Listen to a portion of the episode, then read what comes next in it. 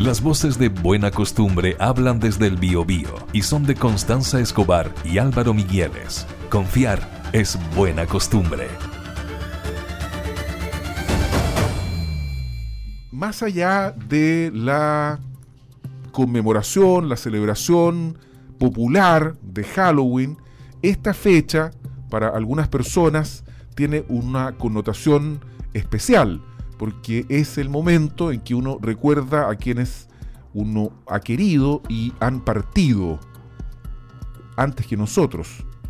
Y mucha gente aprovecha este 1 de noviembre, que es el día de todos los santos, para ir a los cementerios y para encontrarse con quienes nos han antecedido.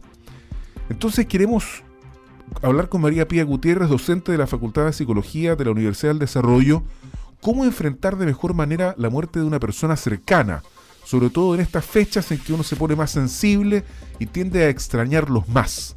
María Pía, ¿cómo estás tú? Muy buenos días. Hola María Pía, ¿cómo estás? Hola, buenos días Álvaro Constanza, muy bien, ¿y ustedes? Bien, también. Gracias. Oye, qué gusto tenerte nuevamente con nosotros. Eh, esta es cierto para hablar de un tema eh, bastante sensible también, que tiene que ver con la partida de un ser querido, de algún familiar. Y, acá, bueno, tenemos varias preguntas que, que, surgen, ¿cierto? ¿Cómo enfrentar un duelo por la muerte de un ser querido? María Pía.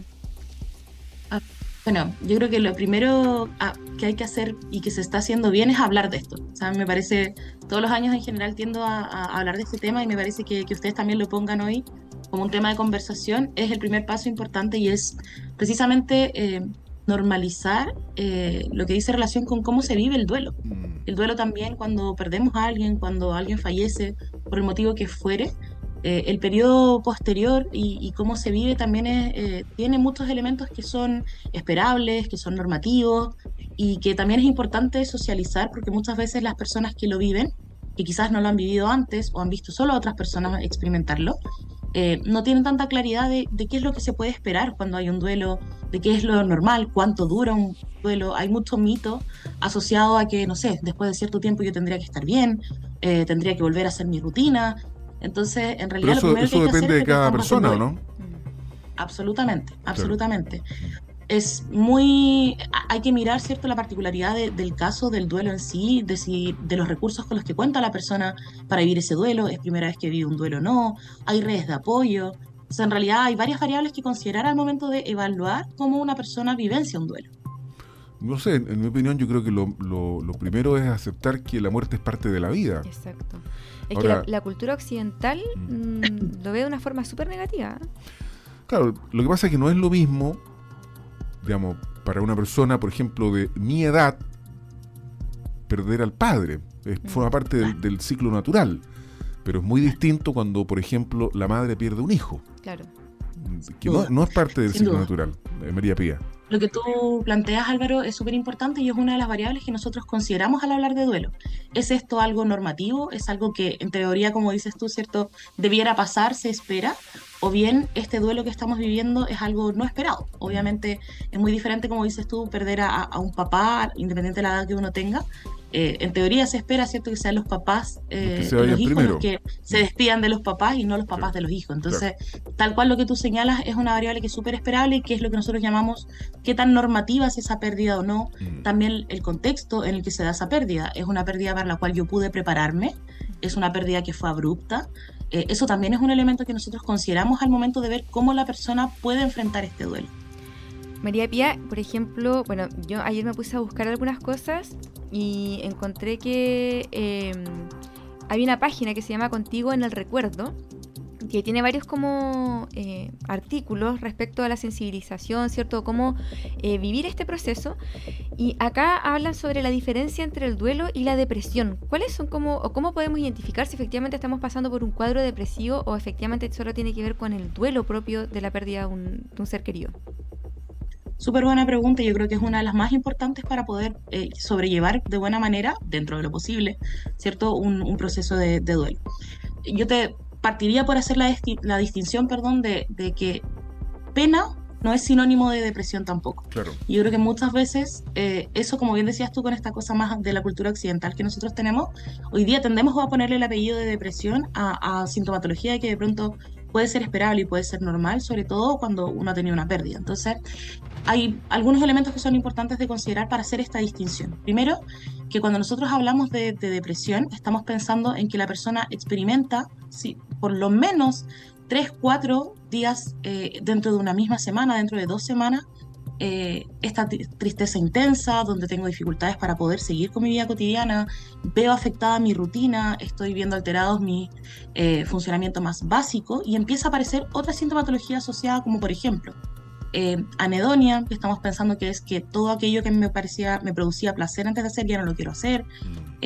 estoy viendo que todos los días me siento mucho más irritable o con pena, no puedo dejar de llorar, que obviamente ya cuando va tomando curso, estamos pensando, no sé, tres, cuatro meses, dos, tres, cuatro meses, eh, si la persona ya sigue experimentando esto de la misma intensidad que lo experimentaba el primer mes, tenemos que ponerle ojo. No necesariamente lo vamos a catalogar como una depresión aún, pero si ya estamos viendo que esto altera la vida cotidiana de la persona, le está implicando que se aleja de sus redes, que está viendo afectado su trabajo, su desempeño en la universidad, en el colegio, etcétera, obviamente es algo para lo cual es importante solicitar ayuda profesional. Ahora, Sí, pensando en la misma pregunta, es eh, importante distinguir que durante, no sé, los primeros días, eh, incluso las primeras semanas posteriores a la pérdida, hay elementos de nuestro, de nuestro funcionamiento habitual que se ven alterados. Por ejemplo, el sueño, el apetito, eh, la labilidad emocional o afectiva, ¿cierto? Que es esto de llorar porque extraño a la persona, eh, pensar incluso a veces que me voy a encontrar con la persona, tener esta sensación de, no creer que la persona ya no está, eh, esos son elementos que también son esperables, ¿ya? son parte de, este proceso de duelo y no implican eh, que sea un cuadro depresivo como tal. Oye, María Pía Gutiérrez, docente de la Facultad de Psicología de la Universidad del Desarrollo, ¿es recomendable sentirse de alguna forma o, digamos, sucumbir de pronto a la, a la presión familiar? De los cercanos que le aconsejan a uno ir al cementerio o, al lugar donde hayan esparcido las cenizas de la persona que uno quiere, eh, o, no, uno tiene que darse sus propios ritmos, porque a veces uno no tiene ganas de ir, o, le da mucha pena, prefiere evitar el dolor. ¿Qué es lo recomendable en, ese caso en particular, a propósito de, de la costumbre que hay del primero de noviembre, ir a los cementerios a visitar a las personas que partieron primero? ¿Qué es lo que recomiendas tú? ¿Cada uno a su propio ritmo ah. también? Sí, la verdad es que eh, a tu pregunta, sí. Yo creo que sí es importante destacar que los rituales, cuando uno enfrenta un proceso de, duelo, son súper importantes, que tienen que ver con la forma en que yo tengo para elaborar que esta persona ya no está. O sea, el duelo sí o sí es un proceso. No es algo que se va a pasar de un día para otro, no es algo que haciendo un X hecho o un X ritual se me va a pasar, mm. sino que es parte de. Pero el tema de, ritualizar un poco el, fallecimiento, el duelo, es muy personal. Entonces, muchas veces, como bien plantean ustedes, claro, nosotros en Chile igual tenemos una cultura de, cementerio, quizás sobre todo en un, en un cierto segmento de edad, en que está súper establecido. Ir mm. al cementerio, vemos que el 1 de noviembre la gente va al cementerio, pero no es la única forma de eh, ritualizar, de despedir o de recordar a las personas que hemos perdido. Yo siempre lo veo ahí mucho en, en, mis pacientes también. Yo les digo, hay que buscar una forma en la que tú te puedas conectar con la persona que perdiste y te puedas despedir. Si eso implica que tú vas a ir a, no sé, el lugar donde ustedes iban a caminar, donde se iban a comer un helado, donde ustedes iban a pasear a, no sé, a una playa, eso también es ritualizar este fallecimiento, es volver a encontrarse con esta persona que tenemos que acostumbrarnos y aceptar, pero es muy difícil aceptar que no está. Entonces, sí, si la persona se siente cómoda con ir al cementerio, con que es parte de la cultura y siente que de esa forma está cerca de la persona que perdió, por supuesto que puede hacerlo.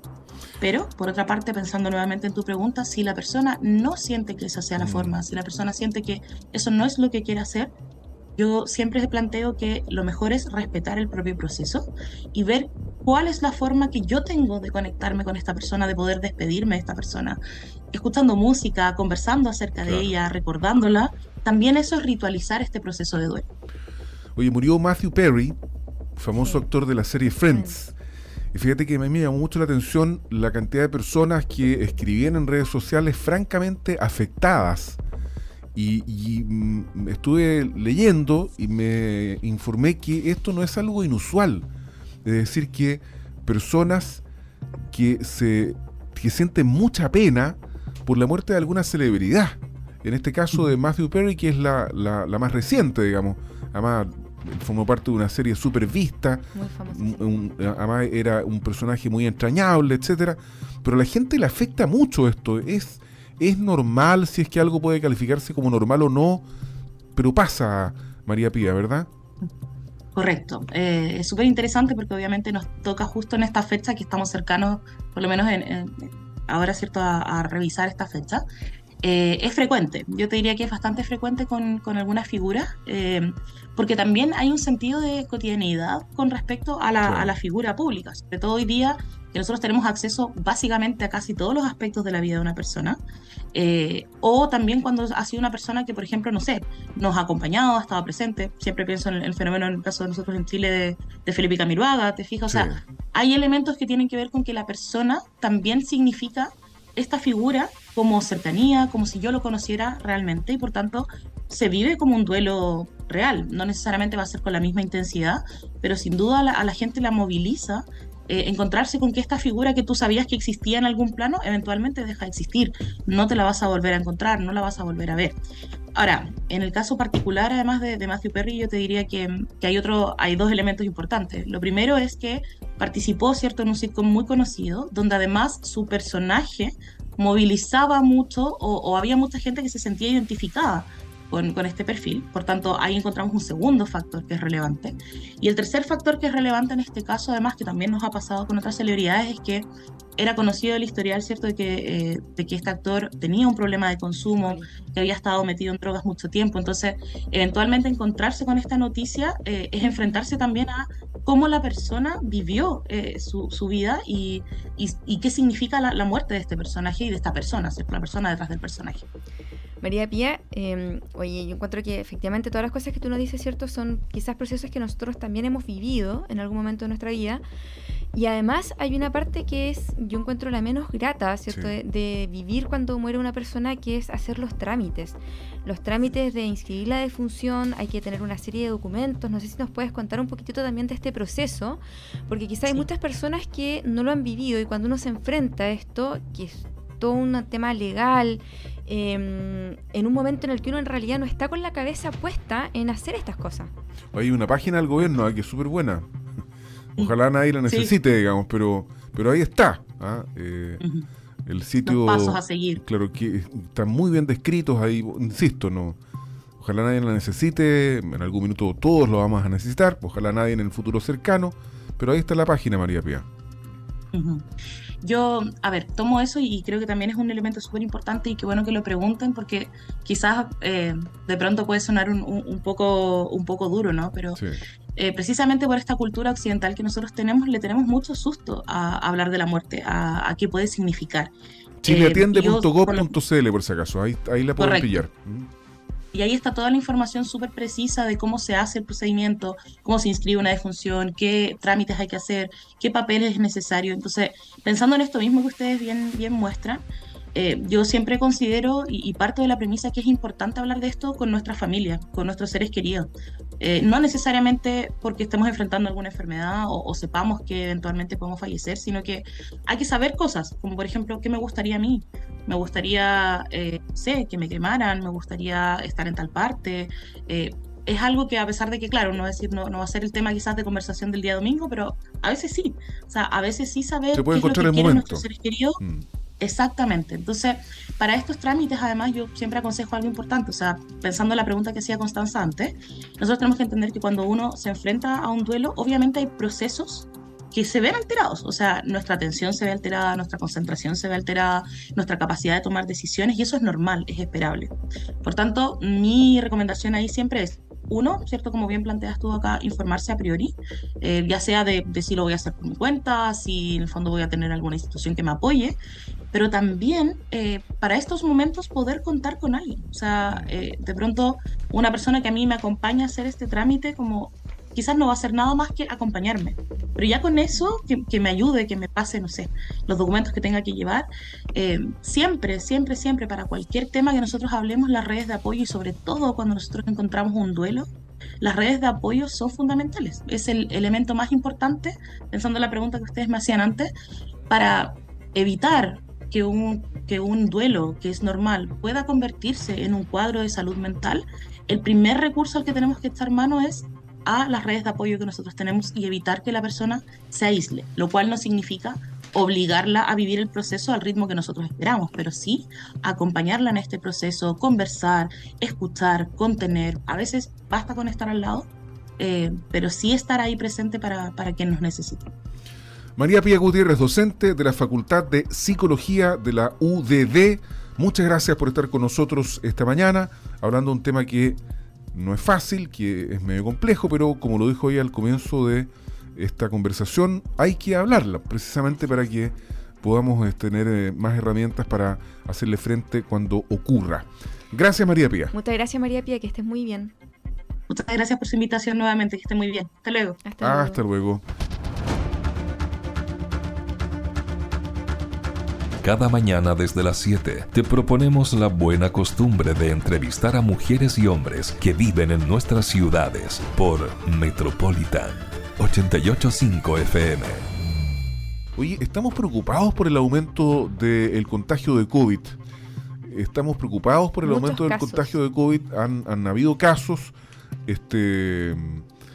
Y, aquí también en la región del Biobío hemos tenido información, pero esto pasa a nivel nacional, por eso hemos querido contactarnos con María, María Esther Muñoz, perdón, académica de la Universidad de Talca, porque los epidemiólogos están recomendando la inoculación de la vacuna de refuerzo ante este nuevo brote de COVID-19.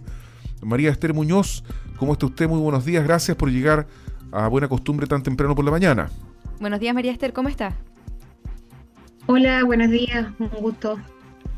Oye, eh, María Esther, bueno, ¿es eh, necesaria la, la inoculación para las personas de riesgo, entiendo? Es decir, funcionarios de la salud, personas con enfermedades preexistentes. ¿Cuándo es necesario poner esta vacuna de refuerzo? Entiendo que es transcurrido un año desde la última dosis. Pero esta sería ya la sexta, ¿o no? María Esther. Sí, correcto. Sería la sexta dosis desde, desde que comenzó esto del, del, COVID, ¿cierto?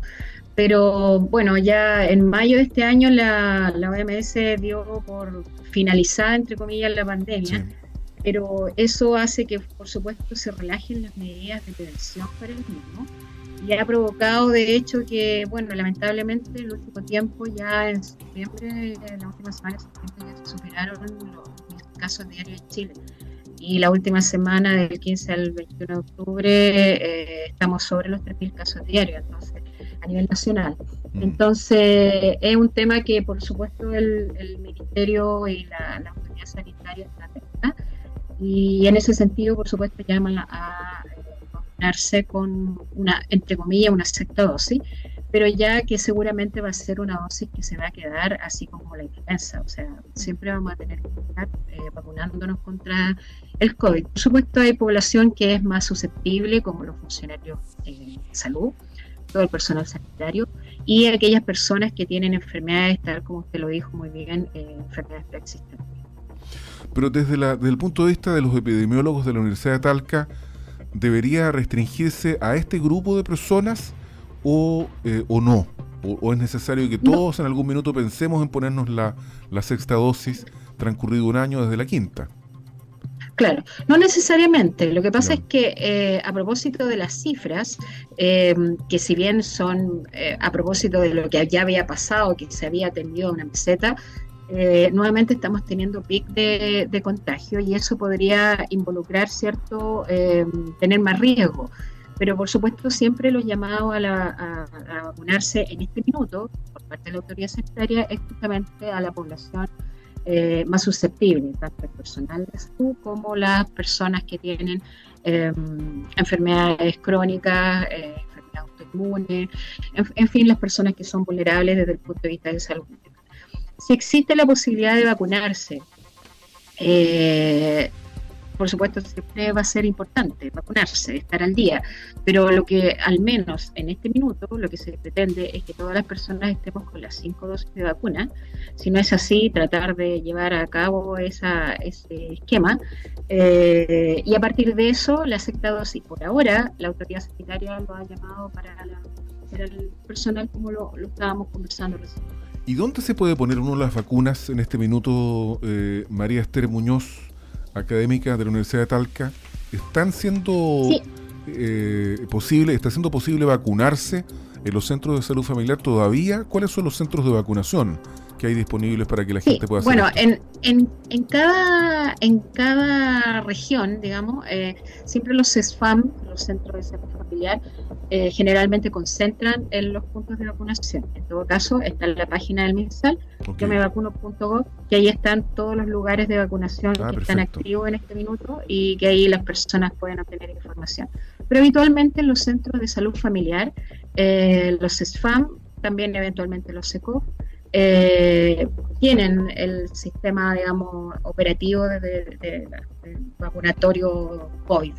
Importante que esta, esta vacuna es una vacuna bivalente, entonces cubre contra dos cepas de, del COVID, eh, la cepa original de, que partió por allá por 2020, en Wuhan, a fines del 2019, eh, y también una cepa Omicron. Entonces, eh, es bastante efectiva. ¿Y eso es algo que trae la última vacuna o es algo que, viene ya desde la quinta? Es la que se... Sí, a partir de la quinta. Perfecto.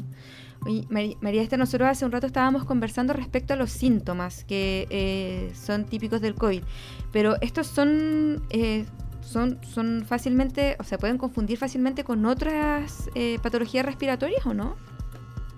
Absolutamente absolutamente, sobre todo en su fase inicial. la, mayor diferencia que tiene el... Lo que pasa es que el, COVID produce una pseudogripe, una gripe muy intensa, donde obviamente los síntomas de un resfrío común eh, son mucho más exacerbados, mucho más potentes.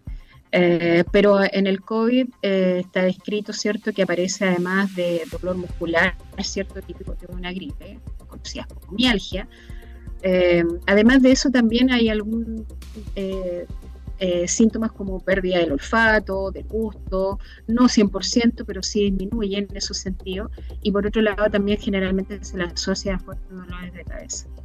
Entonces, no, no es muy determinante poder, según los síntomas, saber si uno tiene o no tiene COVID. Seguramente muchos a, modo personal nunca tuve, las veces que me, controlé en tiempos de pandemia, nunca tuve una PCR positiva, pero más de alguna vez sí estuve resfriada, entonces no siempre uno va a saber si no lo tuvo. La, única manera examen cierto de la eh, reacción en cadena polimerasa que siendo positiva por supuesto eso indica que no lo tiene. Oye estaba metiéndome aquí en la página mevacuno.gov con y está absolutamente operativa. ¿eh? Eh, y hay dos formas de entrar. Uno es con la clave única, ¿cierto? Para que uno acceda a los datos de, personales, que son privados. Y la otra es con, lo, con el número de documento de identidad, no con la cédula, sino que con el, número que aparece en el carnet. Uno ingresa ahí y está toda la historia de las vacunas etcétera, etcétera. Así que está plenamente operativa esta página para que uno revise, porque de repente uno se le olvida cuántas dosis tiene eh, y cuánto le toca o cuándo eventualmente le tocaría. Por ejemplo, yo me puse la última dosis, que es la tercera de refuerzo, ¿cierto? El 5 de enero del 2023. O sea, tú tienes cuatro vacunas. No, yo tengo cinco. ¿Tienes las cinco? Tengo la primera y la segunda dosis y hay tres dosis de refuerzo. Ah, perfecto. ¿Ah? Esa, es la, ese es el esquema. Yo me podría vacunar voluntariamente, por ejemplo, el 5 de enero del 2024, que es cuando se cumple el año. ¿Es algo que yo podría pedir en el servicio de salud, eh, María Esther? Hasta el momento no es exigible es exigible por, un tema de disponibilidad también. Entonces, por eso el, ministerio, si bien, a ver, aquí en, relación a las vacunas, lo más importante es que, por ejemplo, usted y yo que tenemos nuestras cinco dosis de vacuna, obviamente tenemos em, una protección ya para eh, enfrentarnos con este virus. La reacción de nuestro organismo de todas maneras va a ser mucho más tenue respecto de aquel que no está vacunado o que no tiene el esquema completo. Eh, por lo tanto, en ese sentido, a las personas que están vacunadas y que con mayor razón tienen su esquema completo hasta hora de vacunación, cierta tranquilidad. ¿ya? Eh, la, mejor manera de, combatir, más allá de las vacunas, esta, esta enfermedad es justamente tomar las medidas de prevención. Eh, lo ideal es que no nos contagiemos. Y si nos ¿Cuáles son las contagiamos, principales- ¿cierto? como estamos vacunados, la, la reacción va a ser mucho más tenue en nuestro organismo y por lo tanto no nos va a ir tan mal. ¿Cuáles ¿Ya? serían las Pero, principales eh, medidas de prevención, María Esther? Sí, lo ¿Para que pasa es que quería, quería, quería Sí, aclarar respecto a la por pregunta favor. que me hacía eh, Álvaro. el periodista. Mm. Eh, sí, perdón, Álvaro. Eh, no necesariamente uno tiene que ir y decir, no, sabe que yo me quiero vacunar, no. En este minuto la, la, la prioridad obviamente van a ser el personal de salud y las personas vulnerables que siempre están en la lista de, de- prioridad en la, en la campaña de vacunación. Eso es por ahora. Eh, quizás si uno eh, quiera ir y ya pasó un año, porque ya hace un año que empezó la quinta dosis, ¿cierto? Eh, uno pudiera consultar, pero seguramente si está la población de riesgo, es probable que no reciba aún la vacuna, porque obviamente se van a priorizar las dosis disponibles para las personas que efectivamente puedan estar en riesgo. Eso, eso un poco quería, quería aclarar. Y de las medidas de prevención, eh, son las que todos conocemos ya. Eh, si hay algo que bueno que nos dejó esta pandemia es que nos aprendimos a lavar las manos, ¿cierto? Eh, entendimos la importancia de estar con un desinfectante, ojalá siempre en nuestra carpeta, en nuestro bolso, en nuestra oficina, en nuestro escritorio, en el día a día. Eh, a mantener una distancia que no es una distancia social, sino que es una distancia física. Idealmente, si uno está en una fila de espera, ojalá seguir manteniendo más de un metro de distancia. Claro. No saludarnos de Esto eso. básicamente se debe a que cuando las personas, claro, están resfriadas eh, y uno conversa y habla, al medida que uno habla, elimina una pequeña gotita de saliva que a la vista son invisibles, sin embargo están presentes. Y en esa gotita de saliva hay miles de virus que están presentes, que pudieran estar presentes, y que si uno lo, si le llegan a, nuestra vía respiratoria, vía nariz o vía boca, eh, uno podría cierto adquirir la enfermedad. Por lo tanto, mantener más de un metro de distancia respecto de otra persona es una medida muy efectiva. Y por supuesto, en lugares confinados, nuestra bien amiga mascarilla, que se nos ha olvidado usarla, en viajes, en vuelos, en viajes en bus, en viajes bueno, en avión, en lugares donde hay mucha gente, también siempre es bueno igual estar con Oye, María Esther Muñoz, académica de la Universidad de Talca, súper claro todo. Muchas gracias por haber estado esta mañana del 31 de octubre aquí en Buena Costumbre conversando con nosotros y aclarando dudas que puedan tener los auditores de nuestro programa. Gracias María Esther. Muchas gracias, María Esther. No, de nada, gracias a ustedes, que estén muy bien. Igual tú, nos vemos. Buena Costumbre de Metropolitan 885 FM es también una emisión multiplataforma para empezar el día informados. Metropolitan 885 FM. Somos tendencia.